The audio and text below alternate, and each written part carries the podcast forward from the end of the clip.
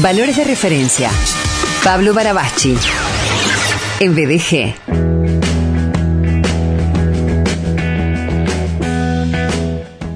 Él es eh, pastor, es conferencista, es escritor, es consejero, eh, es un distinto, eh, verdaderamente, también es, es músico.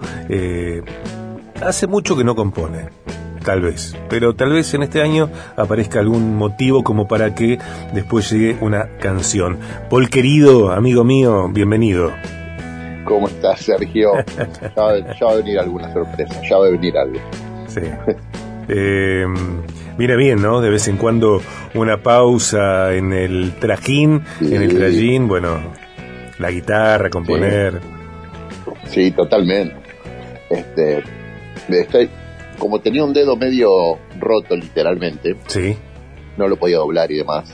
Hacía mucho que no tocaba por imposibilidad, pero esta semana volví a agarrar un poco la guitarra y me dieron ganas de hacer algunas cosas. Así que, y siempre es bueno, viste, cosas que uno quizás no le dedica tanto tiempo. A mí tocar me gusta mucho. También me gusta mucho, por ejemplo, dibujar o crear imágenes y no lo hago casi nunca. Pero son cosas que viene bien darse, darse el permiso de hacerlas porque creo que hace muy bien, ¿no? Uno mete la cabeza en otro lado, se enfoca en eso. Y crear es un acto del espíritu siempre, que es, no solo es noble, es liberador. Para mí es fundamental. Mira, ayer eh, intercambiamos unos WhatsApps con una persona eh, que atraviesa semanas, un tiempo, una etapa de tumultos, bueno, y, y me hablaba de desorden, ¿viste? Eh, yo digo, ¿qué será el orden? ¿Qué será el desorden? Desde la mirada de uno, tal vez yo piense que vos sos un tipo que tiene toda su vida en orden y tal vez vos veas a otra persona y digas, esta persona es más ordenada que yo, bueno, etcétera. ¿Qué será el orden? ¿Qué será el desorden? ¿no?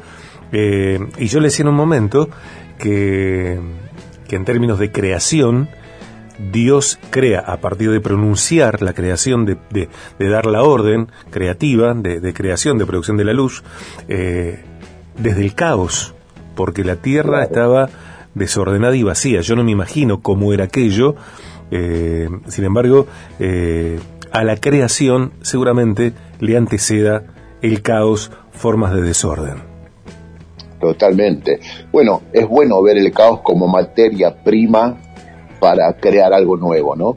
Eh, de hecho, todos los procesos de crecimiento que nosotros enfrentamos son volver a mirarle la cara al caos, digamos, y, volver a, hacer de nuestro mundo un espacio ordenado y habitable. Y claro, la fuerza de la palabra, sin duda. Pero mirar al caos así como materia prima para la creatividad es fantástico, porque es la manera en que nosotros vamos también, eh, digámoslo así, pasando de nivel, creciendo, madurando tenemos que enfrentarnos al caos de nuestra existencia y desde ahí redescubrimos cosas, nos reinventamos y siempre es una oportunidad de crear y de crecer, ¿no? Me parece fantástico eso. Eh, orden y desorden, eh, bien podría ser el tema de hoy, no lo es, por hacerlo, eh, porque también hoy te voy a pedir unos minutitos para hacerme la segunda, para hacerme la gama, para hablar de la presentación del libro. sin embargo, el tema de hoy tiene que ver, Paul, con vencer el mal con el bien, ¿no? Términos que según cómo se pronuncien, en qué entornos eh, pueden parecer eh, muy rígidos, eh, bueno, muy resistidos por personas. Claro. si es posible hoy, de qué manera, y, lo primero que quiero, si te parece, ¿no? Que, nos digas, que, que charlemos, es cuál es tu idea, cuáles son las ideas respecto de estos dos conceptos, mal y bien, bien y mal. Es buenísimo porque es, quizás lo que más eh, dificultad genera en el día de hoy. En, el, en, la cultura actual, digamos, no global, donde va creciendo una idea de, de relativismo en torno a lo moral, ¿no? Eh, el relativismo en el sentido de que no hay, no hay categorías tan rígidas o sólidas de bueno o malo. Todo depende del contexto, todo es relativo a. Y, si bien hay un esquema en donde las cosas son eh, bien o mal de acuerdo al contexto, eh, tener en claro qué es lo bueno y qué es lo malo es fundamental para construir aquello que queremos, ¿no? Eh, sobre todo en uno mismo, porque la idea de vencer con el, con el bien el mal, eh, yo creo que tiene que ver con no dejar que todo lo malo del entorno nos transforme, nos convierta en eso malo, ¿no? Eh, porque es lo que pasa, qué sé yo, cuando alguien te insulta, te degrada, eso está claro que es malo, no es bueno. Pero ¿por qué yo devuelvo con insulto y degrado también al otro? Bueno, de repente el otro me convirtió, me volvió en algo que el otro es y quizás yo no quiero ser, pero me, no me doy el permiso de, que el bien le gane al mal. Eh, y tiene que ver con expresar lo que yo soy en el mundo siempre. Y si yo no puedo expresar esa bondad que quiero encarnar, bueno, el mal siempre va ganando las batallas. Y también nuestra cultura dice que el mal le al mal se le gana con el mal, qué sé yo, eh, en, ejemplos muy básicos. Eh, en el bagaje cultural eh, nosotros creemos que la persona honesta no va a prosperar. Porque acá si querés prosperar o que te vaya bien financieramente, digamos, eh, tenés, que, ir por izquierda. Exactamente. Y, y, uno lo llega a creer y lo incorpora a su sistema de creencias, ¿no? Em, vamos a elegir un... Ahora vamos a tener elecciones. Em, los políticos roban. Bueno, si roban pero hacen, ya no solo damos por sentado que roban, ya no nos importa que lo hagan. Entonces de repente lo malo nos va ganando, va ganando espacio en nuestra vida porque llegamos a creer eso que a la larga el, bien no el bien no te lleva a la plenitud, a la prosperidad. Eh, y eso a la larga te define y define la sociedad que entre todos estamos construyendo, ¿no? Por eso creo que es tan importante en contextos como este no dejar que eh, el mal nos convierta en algo que nosotros no queremos ser. La, eh, sobre todo en algunas redes sociales, ¿no? El, los haters, que este, mm hoy es el término para hablar, sobre todo en Twitter, ¿no? Aquellos que destilan odio, yo digo que sangran por las redes. De repente te estás leyendo ahí, te agarra un enojo, te agarra bronca y terminás escribiendo cosas que cuando las volvés a ver decís, yo escribí eso. Bueno, eh, eso es cuando el mal te gana. Y hay una manera de ganarle con el bien al mal. Y no es siendo ingenuo, ¿eh? eh o ignorando al mal no, no, es reconociendo el enorme poder que hay en la bondad para transformar las cosas. Lo poderosa que es como energía, como energía espiritual, psíquica, eh, el actuar con bondad hacia el otro. La bondad eh, nos tiene también la carga de significado esa palabra como de algo un poco ingenuo, el tipo bonachón, casi inocente, inofensivo, ¿no? Sí. Eh, y bueno, yo creo que no, es un poder enorme. La bondad, la verdad, la belleza, son virtudes trascendentales, virtudes que están en Dios y están reflejadas en los seres humanos que somos imagen de Dios. Y cuando las descubrimos y nos animamos a vivir en esas virtudes y a dejarlas salir, creo que algo muy poderoso aparece.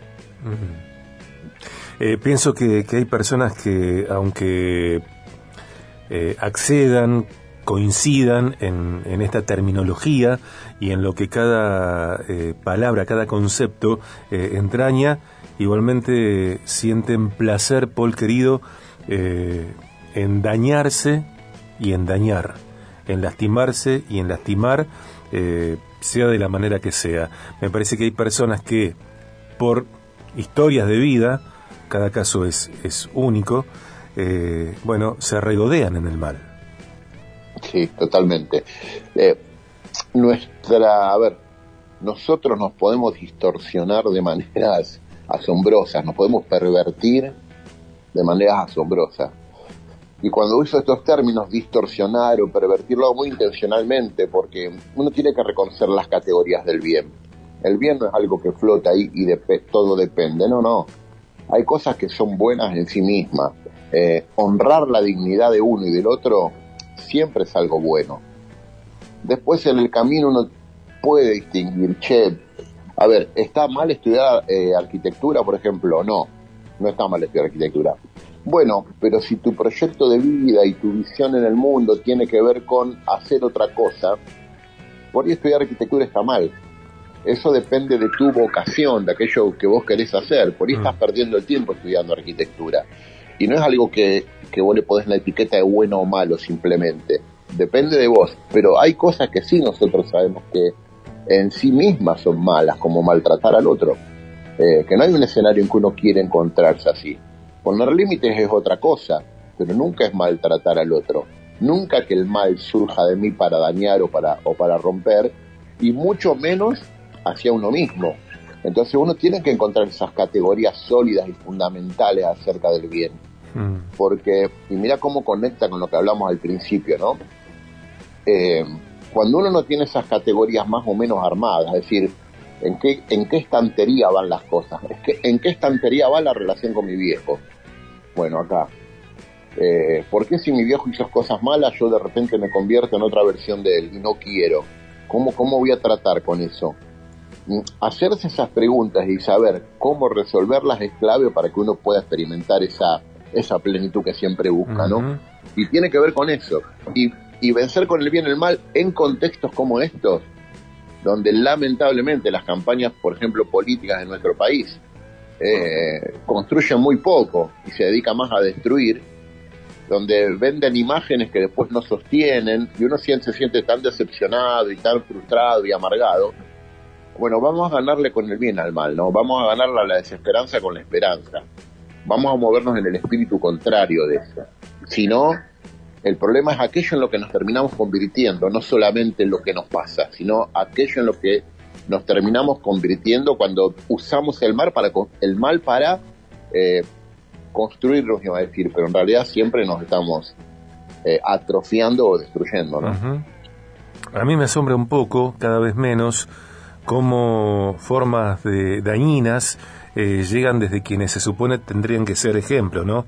Para la sociedad y, pienso en funcionarios, pienso en precandidatos, en candidatos, gente que está muy encumbrada y, cree que, está contribuyendo a consolidar un sistema democrático a través de la burla, de la sorna, eh, de la ironía, eh, algunos lenguajes que no tienen nada que ver con la bondad y no tienen que ver con la empatía, sino justamente con lo contrario y que eh, si se quedaran ahí en el momento, sería una cosa.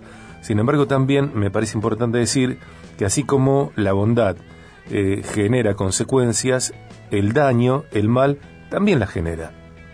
Claro, son semillas que soltamos. El fruto te alcanza en un momento. El fruto de eso te alcanza. Y parece que nosotros, no es que no aprendemos, es que creo que nuestros dirigentes están muertos de miedo, están intoxicados de poder y muertos de miedo en un sentido, porque no son capaces eh, de ser auténticos. Eh, son encuestadores seriales y nos venden imágenes que ya sabemos que no son verdad, pero nos encontramos en esos altos niveles de decepción, ¿no? Es, las encuestas dicen que hay una enorme cantidad de gente que no quiere participar. Vamos a ver qué pasa en estas elecciones de agosto, pero mm. creo que va a ser una sorpresa.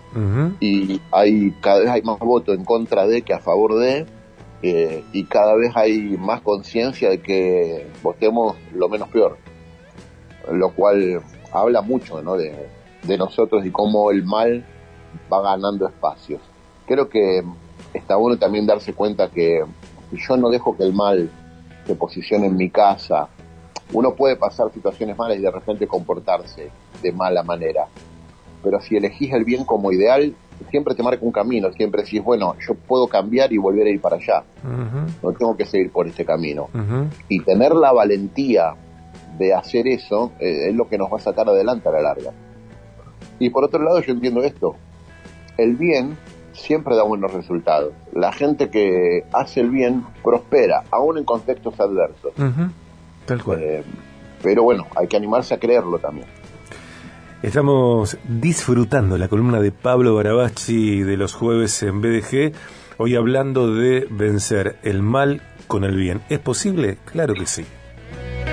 Viaje Agenda.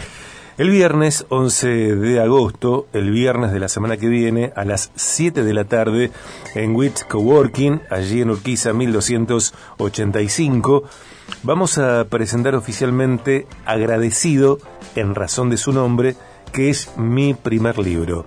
Eh, durante el acontecimiento el libro estará a la venta con una bonificación especial y, le pido a mi amigo Pablo Parabachi que charlemos un poco del libro, eh, porque Pablo conoce el libro, lo, ha leído y, es, también es autor de uno de los dos prólogos que el libro tiene, un prólogo tremendo, Paul querido, tremendo, eh, bueno, eh, y no estarás el 11, no estarás en, en, Rosario, veremos qué pasa antes de fin de año en otro lugar.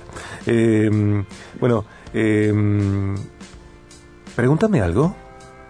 Bueno, te voy a, te voy a entrevistar. Mirá, mirá qué lindo momento. Escúchame, no tenemos todo el tiempo.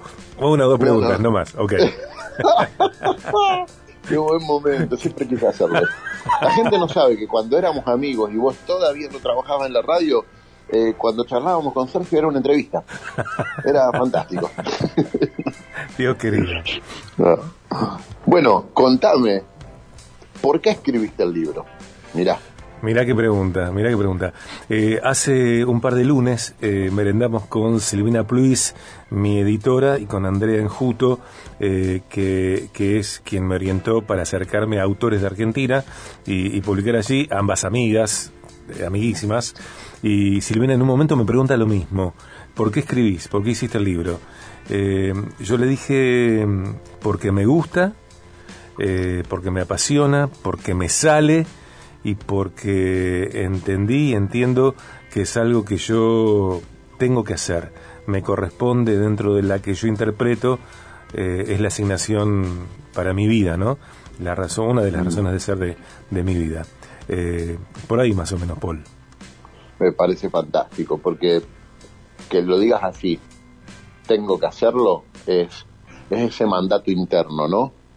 Que no es un mandato que responde a las expectativas de alguien más, sino a la, a la, a la propia expectativa. Y la pregunta que no está conectada con esta que te voy a hacer es, ¿vos crees que tenés algo para decir con el libro? Eh, sí, creo, claro que sí, que creo que tengo algo para decir, tengo varias cosas para decir, eh, además de eh, decir a través de la vida que, que llevo, ¿no? Llegar hasta acá, eh, como, como estoy, después de, tantas cosas, eh, también es un modo de decir, digo, todos decimos siempre, eh, cambia lo que cada quien dice, sin embargo me parece que tal cual lo, dice la Biblia, somos cartas vivas, quien quiera leer eh, mensajes en nosotros o, con, o contenidos en nosotros, lo puede leer, aunque nosotros no hablemos. Sí creo que tengo cosas para decir, que tienen mucho que ver, no para las personas que eh, tienen, entre comillas, la vida resuelta, tienen todo claro, eh, les va bien en todos los sentidos. No, no, no, tal vez quienes vivan de esa manera o se crean que viven de esa manera, eh, no sé cómo se, se, encontrarán en mi material. mi material tiene que ver con personas que batallamos, vos lo decís en un momento en, en el prólogo, en tu prólogo, eh, batallar por la identidad, la batalla de la dignidad, bueno, y, en mucho tiene que ver con eso, en muchísimo. Bueno, y yo, a mí me resultó, me resultó hermoso. Y bueno, yo te leo desde hace rato, aunque es lo primero que publicás, eh, todos sabemos que vos publicás en las redes, y como te conocemos de hace tiempo, eh, te hemos leído y escuchado mm. Eh, de diferentes maneras. También está VoicePel, que es el material que vos hiciste en audio. Claro. Eh, y mm, yo, yo creo que hay, a mí me sorprende esto. Al menos yo identifico que un escrito de los que están ahí es del año 94. Y que a mí mi esposa nos, atraviesa muy profundamente. Sí, claro, claro. Eh, y es notable esto, porque si yo voy a cosas mías escritas hace 30 años, las abollo y las tiro. Eh, y, cuando leo lo que vos escribiste, digo, esto me sigue resultando tan extraordinario como la primera vez que lo leí, ¿no? Eh, y eso me parece un valor, el valor de esto, de que vos aprendiste a creer en vos mismo creo que siempre tuviste eso, a lo mejor más allá de lo que uno se da cuenta, ¿no? Mm. Eh, pero que siempre algo que yo valoro mucho es tu capacidad de creer en vos mismo. Vos siempre escribiste de una manera distinta a lo convencional, digamos, y nunca te importó eso. Eh, y nada, te afirmabas en, en, la fuerza de esas palabras, y eso para mí es admirable.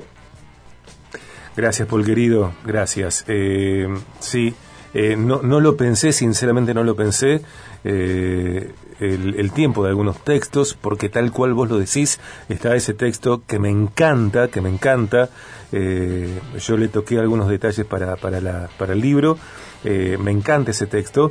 y hay otro que creo que es anterior. Hay un texto que es anterior a Pueblo María, Pueblo Pablo. y hay algunos que escribí en diciembre y en noviembre del año pasado. Eh, bueno, eh, me, no te das idea de lo bien que me vienen eh, tus preguntas, te las agradezco profundamente, también tu acompañamiento, la amistad que tenemos hace tanto tiempo. en la noche de la presentación vamos a, proyectar, vamos a, a exhibir el clip, el video de Dios tremendo de nosotros, que es un texto que está en el libro, en agradecido, en razón de su nombre, y en voicemail, y en el disco eh, lo hacemos con Pablo. Un texto tremendo, con un trabajo tuyo. Yo a veces cuando digo eh, cómo llegamos a, hacerlo, yo digo, ese texto, aunque lo haya escrito yo, yo no lo podía leer. Y quien sí eh, lo dice como, como la intención del texto lo, lo produce, bueno, sos vos tremendo, tremendo. Me encanta, amigo. Gracias. Muchas un placer siempre, un gracias, placer siempre. Gracias. Eh, un abrazo, Paul querido. Nos reencontramos la semana que viene y seguimos hablando. Sí, señor. Un abrazo grande, amigo. Gracias, Paul.